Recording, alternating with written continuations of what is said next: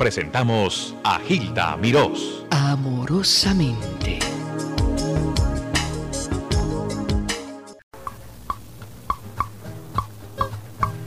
Coqui, coqui, coqui, coqui, Estrella de la mañana, coqui, coqui, eres mi brillante guía. coqui, coqui, Desde que amanece el día, eres tú la soberana, estrella del alma mía. coqui, coqui, coqui, coqui, Como signo de esperanza, coqui, coqui, tu llegada nunca falla. coqui, coqui, Como estás allá en el cielo, yo te miro desde el suelo y tu luz me da consuelo. Como estás allá en el cielo, yo te miro desde el suelo y tu luz me da consuelo.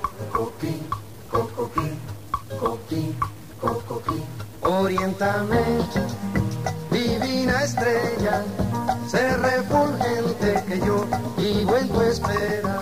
Tony Croato en persona, el gran artista que ha puesto el nombre de Puerto Rico en cuanto a su música autóctona. La música folclórica él le ha dado un matiz, brillantez, una sensación. La sacó de un rincón y la ha puesto en grande, en muchas grandes ciudades y en el mundo entero. Tenemos que darle un abrazo fraternal y un saludo muy especial a este viajero incansable que se le puede decir forastero, pero que ha hecho Puerto Rico su patria y que le ha dado un pedazo de su alma. Ese es Tony Croato. Muchas gracias por estar aquí con nosotros, Tony. Gracias, Hilda. Es un honor recibir todo ese halago y todo ese cariño que me das. Me siento honrado de estar aquí. Recibo con mucho cariño tus palabras y también quiero que reciban conmigo la presencia de dos compañeros que tienen mucho que ver con esta música que nombras, que es el director del grupo y el hombre que hace las grabaciones del grupo.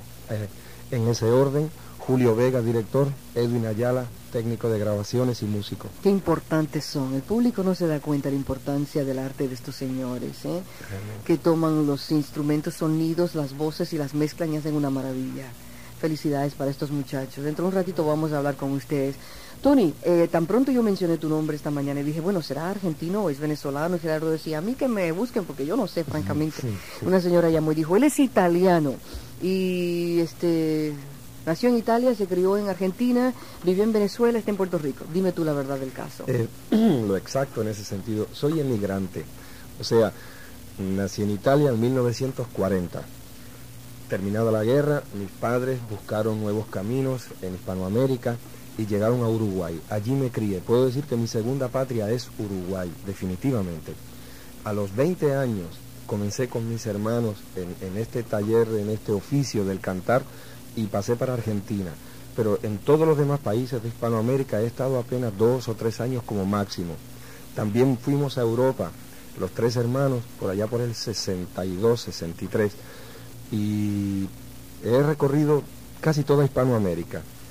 Pero donde, después de Uruguay, el lugar donde más he vivido es Puerto Rico. Mejor dicho, donde más he vivido de toda la vida es Puerto Rico. A saber, nueve años en Italia, once en Uruguay, donde me crié, de los 20 a los, espérate, 42, en los 15 a los 27, Ujú. por ahí, por esos mundos de Dios, y desde los 27, o sea, desde el 67, en Puerto Rico. Se me ocurre que lo que buscabas lo encontraste en Puerto Rico. Sí. ¿Qué es lo que tú buscabas en esas andanzas?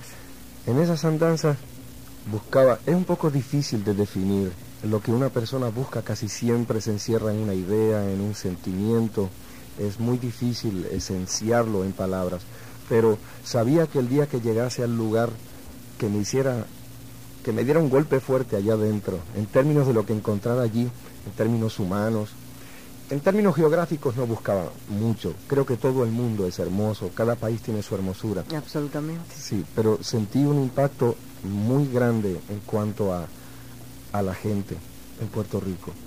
Y sentí que ese era el lugar donde yo decidía morir. ¿Tú llegaste bajo contrato o como de vacaciones? ¿Cómo llegaste a Puerto Rico? Llegué bajo contrato, viví en Venezuela, donde me sentía muy feliz realmente, porque es un país hermoso. Insisto, todos los países tienen sus bendiciones y sus hermosuras. Y Paquito Cordero nos vio a Nelly y a mí en Venezuela. Esa es tu hermana, ¿no? Esa es mi hermana, sí. Nos vio en una actuación en una islita de Margarita, en Venezuela, y nos, nos ofreció si deseábamos estar en Puerto Rico un par de meses en unos programas que él tenía y aceptamos porque creímos que era interesante conocer un nuevo país, país que no, que no conocíamos mucho al respecto. Y llegué a Puerto Rico un mes de junio, fue el primero de junio de 1967. Qué cambio radical tu vida cuando tomaste ese, Sí. ese avión para ir a Puerto Rico. Paquito Cordero tiene una gran visión, ¿eh? Un gran empresario, no cabe Sí. duda.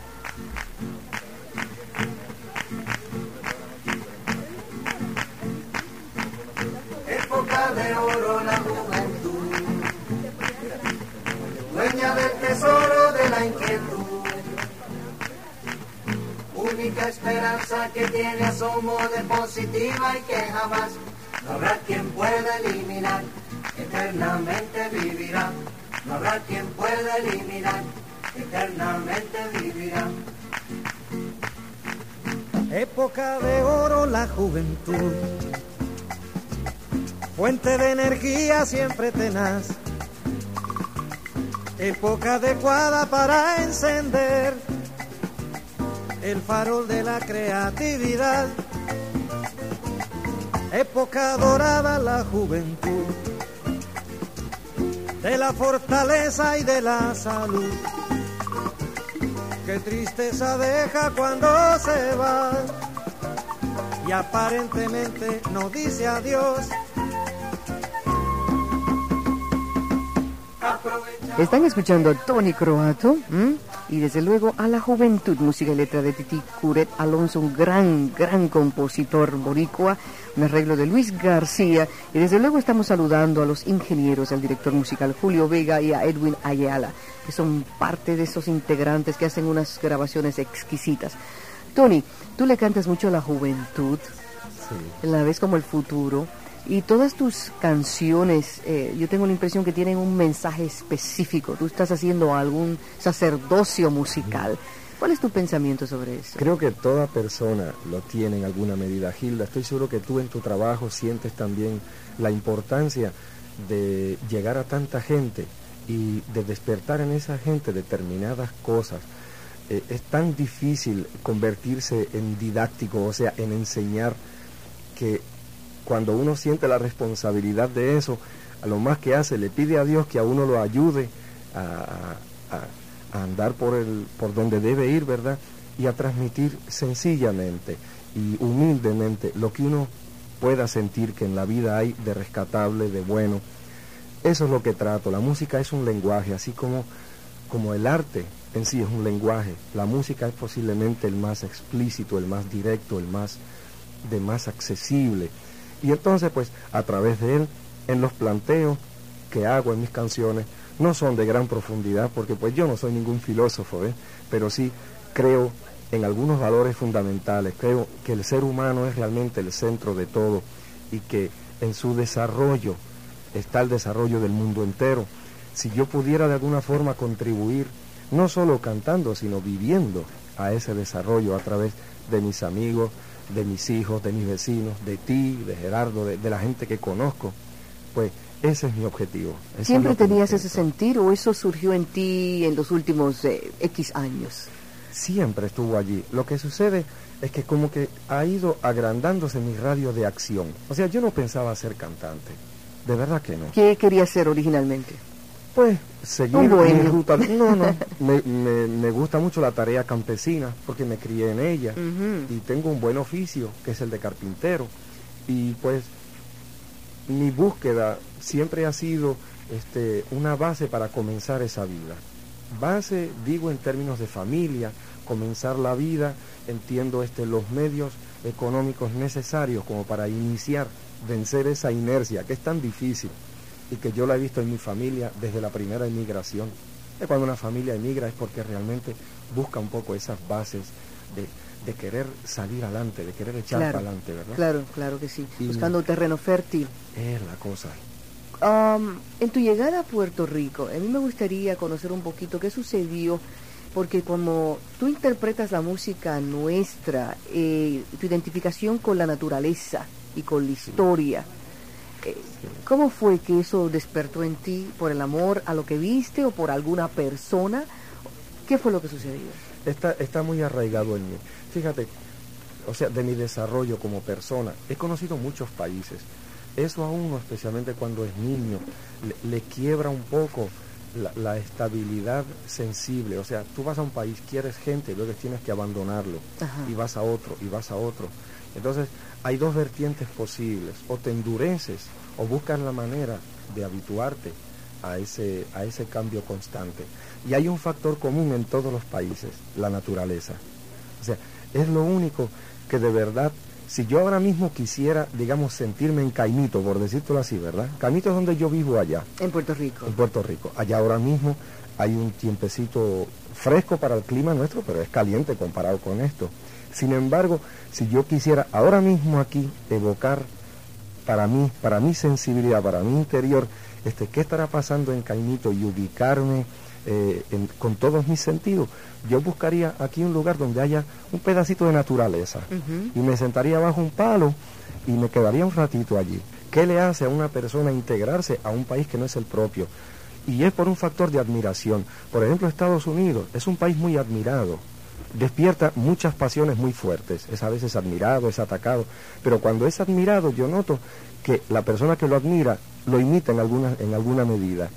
Pues, salvando todas las distancias, a mí me sucede eso con Puerto Rico. Es un país que admiro, que quiero y e- espontáneamente me siento de allí. O sea, este, he tomado como una forma de idiosincrasia local. Muy bien, Tony Croato.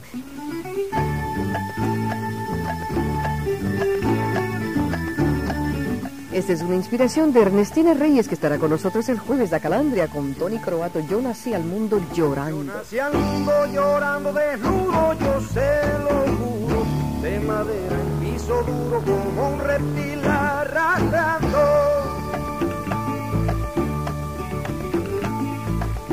Y si es que muero cantando, no siembro la enemistad, siempre procuro amistad para poder cosechar, pero estoy presto a luchar contra cualquier tempestad, pero estoy presto a luchar contra cualquier tempestad, pero estoy presto a luchar contra cualquier tempestad.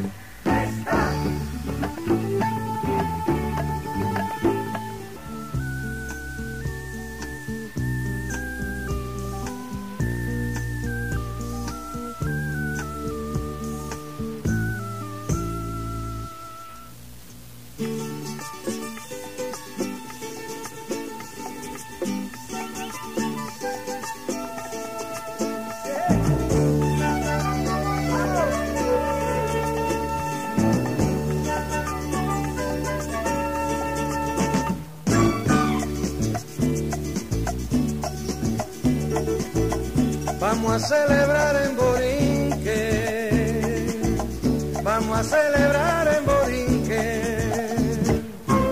Bienvenido hermano. Fiestas, alegría, paz y amor. Y yo creo que este joven artista representa todo eso. Tony, háblame un poquito sobre esa música, de la etapa, que tú dices, me trae recuerdos de una etapa. Háblame de Sí, eso. sí. Bueno, llevaba yo mucho tiempo, cerca de dos años, con un estudio que tengo en mi casa, allá en Caimito, en La Loma, que estaba cerrado. Estaba cerrado porque estaba haciendo unos arreglos en términos técnicos, ajustando cosas. Y este disco fue el que reinicié la etapa de ese estudio allá arriba en casa. Y el técnico que ahora está aquí conmigo, Edwin Ayala, ese fue el primer trabajo, si bien él había intervenido antes en forma menos responsable, este es el que hizo totalmente bajo su responsabilidad. Aparte los arreglos de ese trabajo son de un compañero del grupo que se llama Rafael Picorelli en forma total. Y en sí el trabajo conlleva un, un sentimiento muy personal porque en realidad es la musicalización de una misa, ¿verdad? Y eso pues conlleva un envolvimiento este, personal muy especial, ya que pues la misa es, es, un, es un rito religioso y es bastante delicado tomar en las manos la responsabilidad. ¿Y por de- qué seleccionaste la misa para interpretar musicalmente? Bueno, es el resultado de muchos años de, de pensarlo y sentirlo. Yo soy básicamente un hombre religioso, profundamente religioso, Gilda. y no podría decir que mi, mi sentido de religión pueda estar este, limitado totalmente a, a- una o a una secta eh, o a una o sea alguna parcialización de lo que es en sí este el, el- el sentir a Dios ¿ves? sin embargo en la religión católica nací me bautizaron en ella crecí y en ese momento de yo hacer este disco pensé bueno eh, la religión que profesaron mis abuelos y mis padres y que yo heredé si uno la lleva bien, es tan buena como cualquier otra. Puede tener sus fallas, históricamente ha pasado por momentos muy difíciles y muy criticables, ¿verdad? Claro. Y pues todo eso, todo el resumen de ese sentir mío muy personal y muchas peleas con, muchas, con muchos curas amigos, que a veces los encierro allá en casa y los cuestiono con cosas y los peleo y les digo, pero esto y aquello y cómo es posible. Pues por eso es que de momento al escuchar salir al aire esa música me trajo el recuerdo de toda esa catarsis, de todo ese momento de preparación hasta llegar a ese disco. Tengo tantas preguntas, me siento un poquito ahogada porque el tiempo es corto. Otra cosita, mencionas mucho Caimito, sé que eres carpintero y que te gusta la agricultura y que te casaste y que tienes un bebé y que hiciste tu casa, me cuentan, que fabricaste tu casa. sí, es Hazme cierto. esa historia. Todo eso en poco tiempo es Sí. posible. Pues, en síntesis es lo que dijiste. Eh, siempre soñé con vivir una casa que yo la pudiera hacer y pude realizar el sueño. Caimito terminó siendo el lugar donde yo pues vi que podía comprar mi terrenito y hacer mi casa. ¿Por qué Caimito? Bueno, en primer lugar porque es hermoso y segundo porque está suficientemente cerca de la ciudad y suficientemente lejos para tener ambos, ambos ámbitos, ¿verdad? Y ambas facilidades. Me casé porque creo que encontré una compañera que Dios me la bendiga y la cuide. Que así sea. Sí, y, y ella decidió venir al campo conmigo. Primero hicimos una cabañita, este, tan cabañita que hasta había veces que se llovía adentro. ¿De veras? Sí, ¿Se colaba el agua? se colaba el agua. Ay, qué romántico. Es romántico. Pero, ¿sabes? pero, pero como, como, como vivencia diaria es también difícil. Bastante, Sí, bastante. Sí, pues esa valiente criolla vivió conmigo allí más de un año, casada. Ajá. Mientras yo hacía la casa definitiva, que es la que vivimos ahora. Y por allí en alguna tapa de disco hay, hay fotos de la casa, porque siempre que puedo, pues este aprovecho. De hecho, el último disco este jíbaro, ese balcón donde están todos los muchachos, es el frente de casa. ¿Y tú lo hiciste con tus manos? Con mis manos. ¿Toda la casa? ¿Es Sí. enorme? ¿Cómo es? Es muy grande, pero mm, también el tiempo que empleé en hacerla es grande. En total fueron seis años y, y no está terminada. ¡Qué o sea, bárbaro! Está terminada en términos estructurales, pero todavía pienso seguir haciéndole cosas. De hecho, cuando nació el bebé, en noviembre, Háblame de tu bebé, háblame de eh, tu bebé. como todos los bebés, es un angelito hermoso. ¿Qué tiempo tiene ahora? Un año, un mes y tres días. ¿Se parece a ti con los ojitos azulitos así? Sí, es un criollito bien lindo. Sí. Qué bueno. Tony Sí. Croato hablando de su familia y su amor hacia la música. Continuamos, no se vaya, por favor. Tú, Señor, que quitas el pecado del mundo, atiende nuestra súplica.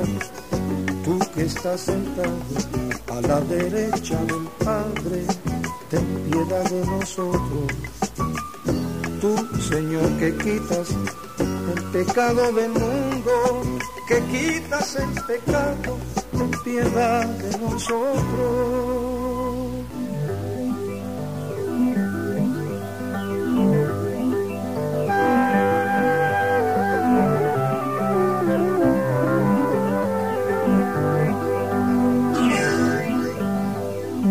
El hombre busca caminos hacia la felicidad, lucha con toda su fuerza para poderla alcanzar. Hoy quisiera meditar entre vigilia y ensueño, cuál es el mejor camino para lograr ese empeño.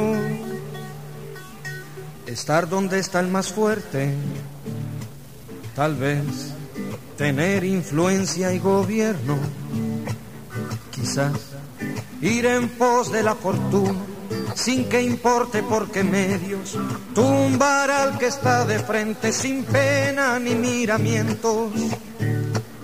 Y sin embargo en lo profundo surge el recuerdo muy vivo.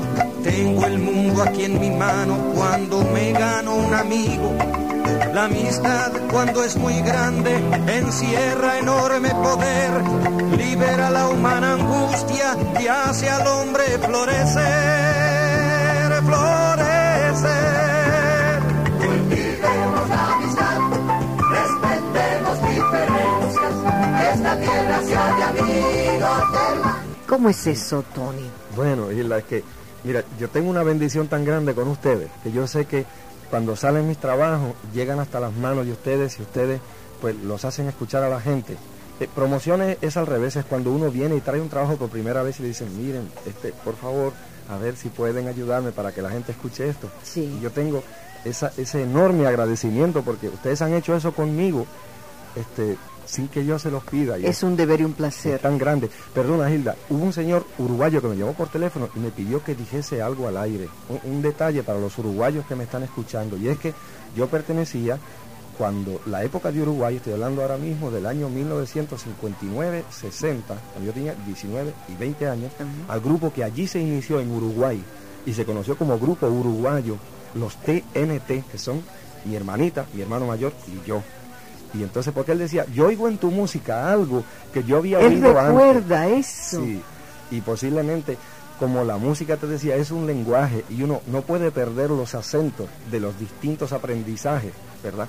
Posiblemente parte de lo que yo hago en algún, o sea, tiene toda esa trayectoria que, que estar influenciando en algún lado. Y me pidió que en el aire este, dijera esto. Gracias por permitírmelo. Ese sonido especial que tú eh, No, bueno, identifica en, en todas las grabaciones. Realmente es el trabajo de mucha gente, o sea, eh, casi nadie hace nada solo, Isla. Eh, yo lo que sí tengo es un gran deseo de hacer las cosas, pero creo que estoy rodeado de gente maravillosa. Y, y creo que es mi riqueza más grande, la gente que me rodea. Mm. Y la forma como este, entre todos, pues vamos desarrollando y dándole sentido a una idea. Por ejemplo, hoy están aquí dos pilares dentro del grupo en sí. Primero, el director, que debe tener una capacidad única. Tú sabes lo que es un director en cualquier música, ¿verdad? Es esencial. Tú puedes escuchar la misma obra, por ejemplo, de un clásico, y nada más al variar el director puede variar totalmente toda la estructura de la obra. Pues aquí sucede eso. Creo que el arquitecto esencial de este grupo es el director. Más que nunca en este momento, más que nunca antes. Y él es Julito Vega, el hombre que está hoy conmigo, uno de los dos. El otro es el que tiene la sensibilidad suficiente como para traducir un lenguaje acústico en un lenguaje electrónico. O sea, poder llevar eso a, a la pasta, al disco, también es un proceso en el cual hace falta mucho talento, hace falta mucho trabajo y mucha sensibilidad. Tú has mezclado el sonido em, quizá eh, primitivo con sonidos muy modernos. Claro. Esa es la intención que o sucedió porque tú lo planificaste así fue desarrollándose paulatinamente. tiene, tiene en sí un, un- un rasgo de, de evolución natural. O sea, el folclore casi siempre se mueve sobre una dinámica que va variando en los tiempos. Por ejemplo, vamos a tomar este, a, a dos grandes amigos, por ejemplo, Ramito y la Calandria, ¿verdad?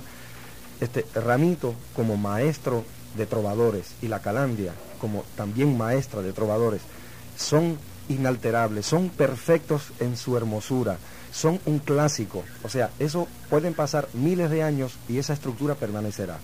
Pero mientras tanto, las nuevas juventudes van buscando otras formas de expresarlo. Esas otras formas prevalecerán en el tiempo si la gente de su tiempo las acepta. O sea, así como por ejemplo una forma del, del folclore ya clásico y estructuralmente perfecto es el trovador, es posible que algún día esta nueva trova, esta nueva este, forma de trovar, ¿verdad? También tome arraigo en el pueblo y vayan surgiendo de estos trabajos este, en una etapa posterior nuevas formas de, de folclore. Claro. Sí, eh, debo mencionar que tú has grabado este composiciones de Ramito Sí. y de La Calandria, que hay una, una amistad muy grande entre ellos. Quiero aprovechar el tiempo también, Tony, para que me digas en qué estás trabajando ahora, rapidito. ¿Qué estás Bueno, sí, en, este, en este momento estamos preparando con el Ballet de San Juan, allá en San Juan de Puerto Rico, una obra para desarrollarla en ballet. O sea, ya tenemos el Salón de Bellas Artes para mayo, estamos envueltos los que estamos aquí, más algún grupo más de personas allá, queremos desarrollar en esta música una posibilidad de representación plástica en el ballet de San Juan, que es un ballet hermosísimo. Te felicito que sigas adelante con el mismo amor y la misma fe y el arte. Gracias por visitar. Gracias, Hilda. Muchachos, a ustedes también.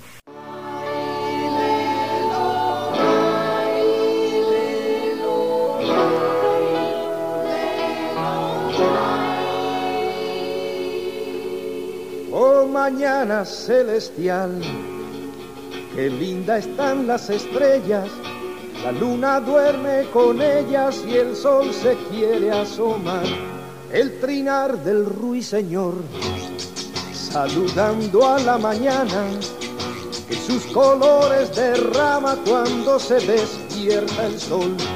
Canción de los carreteros, se escucha en la lejanía allá por la serranía, donde vive mi ilusión, canción de los carreteros, se escucha en la lejanía, allá por la serranía, donde vive mi ilusión, cantando.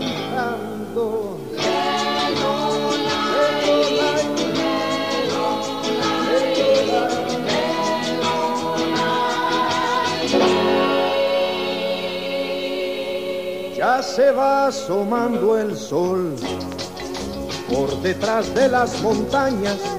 Su luz entra en la cabaña del hombre madrugador. Ese es el trabajador que con empeño trabaja, trabaja, canta y trabaja para que lo bendiga Dios. Canción de los carreteros, se escucha en la lejanía allá por la serranía, donde vive mi ilusión, canción de los carreteros, se escucha en la lejanía, allá por la serranía, donde vive mi ilusión, y cantan.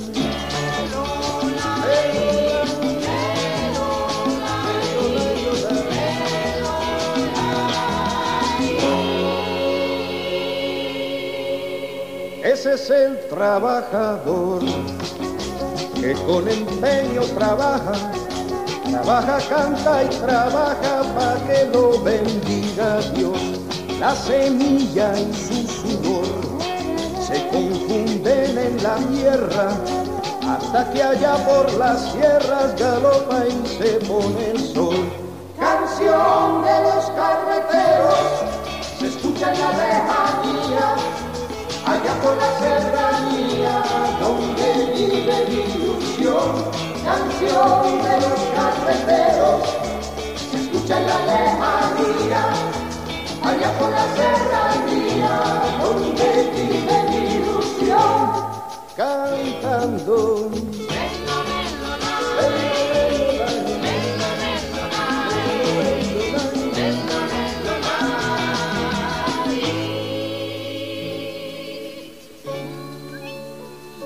Ya la noche va cayendo, el trabajo terminó. Con profundo sentimiento le damos gracias a Dios, cantando.